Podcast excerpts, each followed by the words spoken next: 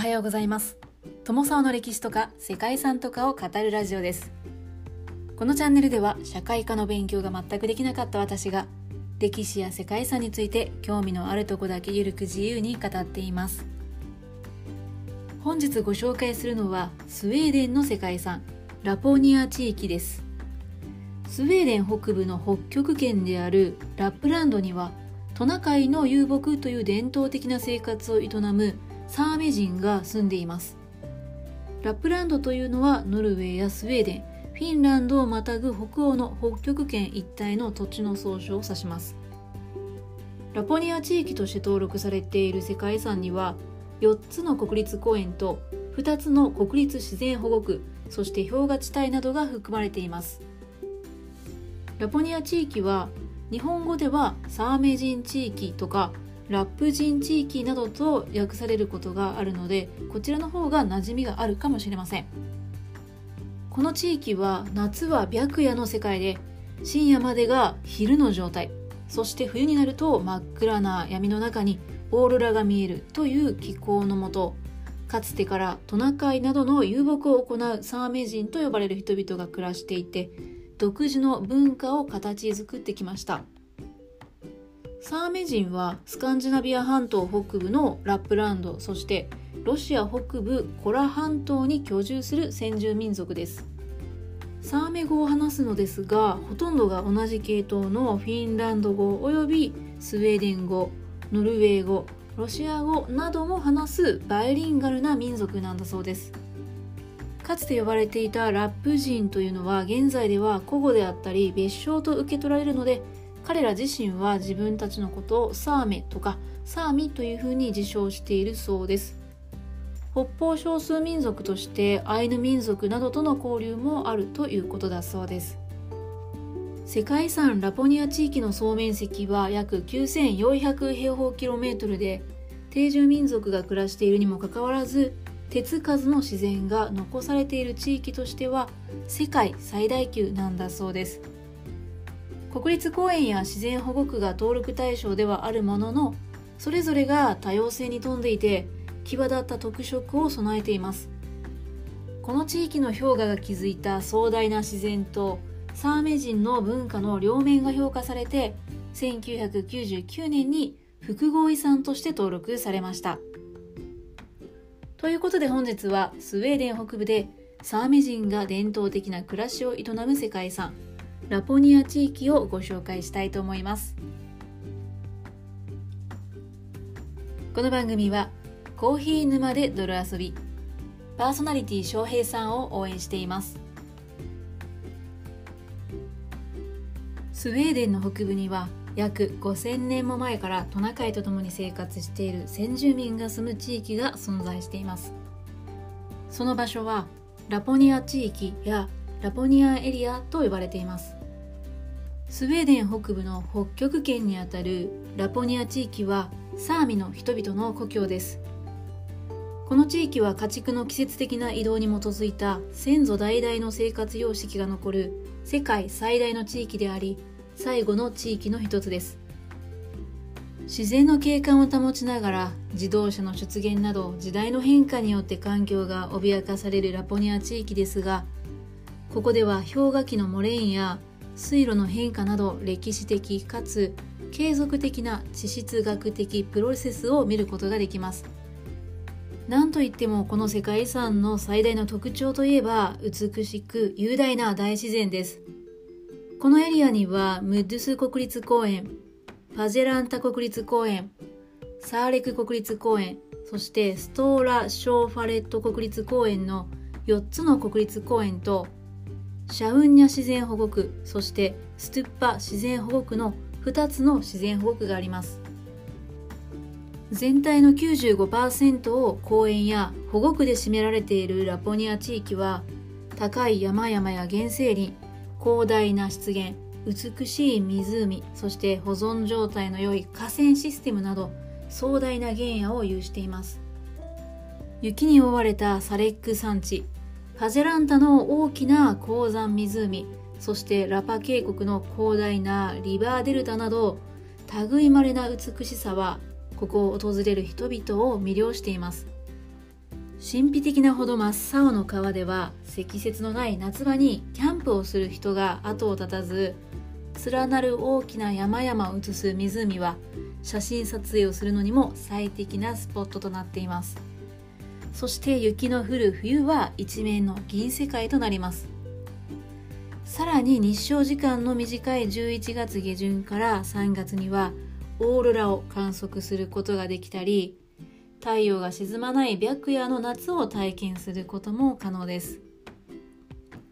ラボニア地域には U 字谷やモレーンそして急速に流れる氷河の流れなど氷河の活動に関連する全てのプロセスが含まれています。またツンドラ環境における氷と霜の作用の優れた例としても多角形が形成されたり壮大に崩れたり成長したりするパルサと呼ばれる現象が見られます。雪原を源流とする氷河は岩盤を切り開き続けていて一方で植生がない広い地域は風化現象も見られます。このようにその広大さゆえに複数の多様性に富んだ際立った特色を備えていてフェノスカンジア地方北部の典型的な動植物を含む豊かな生物多様性が保たれたさまざまな生息地が形成されています。そしてラポニア地域には7000年前から人類がこれらの生態系の一部であったという記録も残っています。考古学的な遺跡からは6000年前から7000年前にラポニア地方に初期の居住者が到着したことが証明されています。おそらく最後の氷河期の終わりである約1万年前にも居住していたと考えられているんですがそれについての証拠は見つかっていないそうです。居住者は野生のトナカイを主食とする狩猟採集の遊牧民でその痕跡がいろりや家屋から発見されています。トナカイの家畜化が始まったのは約2000年前とされていてそれが徐々に進化して16世紀から17世紀にはトナカイの群れとともに年単位で移動するサーミが完全に確立されました。サーミの人々はノルウェーやスウェーデンフィンランドそしてロシアの北部など北極圏に近い地域に住んでいます。ラポニア地域では毎年夏になるとサーミの人々がトナカイの群れを率いてこの景観を通い山へ向かいます。家畜の季節的な移動に基づく牧畜移動の風景というのはかつて北半球に多く見られましたが今ではこうした先祖代々の生活様式が世界の多くの地域で廃れてしまったり放棄されたりしています。ラポニア地域はそんな現存する数少ないものの中でも最大かつ最もよく保存されているものの一つとなっています。数頭のトナカイを世話しながら小屋で暮らして魚釣りやヘラジカ漁をしてというサーミ人の伝統的な暮らしを国立公園内で許されているのは現在はサーミ人だけなんだそうです。ただ実はこういったサーミ人の伝統がスウェーデンの政府や社会によって抑圧されてきたという時代なんかもあったそうですね。伝統的な営みが再開されたのは1970年代以降で政治的に目覚めたサーミの人たちが権利を勝ち取って民族文化が尊重されるようになった後のことなんだそうです。また現在は実際に移動生活をするサーミ人というのは減少傾向にあってサーミの人たちのほとんどは現在は現代的な暮らしをしているそうです。夏の間は大きな湖の近くにある敷地の西側で暮らしていて家族のグループは伝統的な住居に代わってキャビンに住んでいます。トナカイを所有しているサーミ人も近隣の村や自治体に住んで移動手段もスノーモービルやオートバイなどが普及するようになって伝統的な生活にも変化が見られるというのが実態のようです。それでも現在でもトナカイと一緒に生活している人々もいてラポニア地域ではそんな伝統的な文化を体験できる場所として世界中から注目を集めているそんな観光スポットともなっています。柵のない状態で飼われているトナカイは夏には山で冬には東の針葉樹林で放牧されています。そしてその移動のために年に数回はたくさんのトナカイを一箇所に集める必要があってその伝統は今でも継承されているそうです。ただかつては犬を利用していた移動が現在ではヘリコプターやスノーモービルなどで行われているということのようです。ラポニア地域にはヨーロッパ最大級の規模で原生の自然が残り4つの国立公園と2つの自然保護区がエリア内にあってそれらはスウェーデン政府とサーミ人が共同で管理しているそうです。このラポニア地域内で合法的にヘラジカ漁ができるのも先住民のサーミ人だけなのでここではヘラジカが国内の他の地域よりも大きく成長するなんていうこともあるそうです。ラポニア地域で見られるのは伝統的な土地の利用の顕著な例であり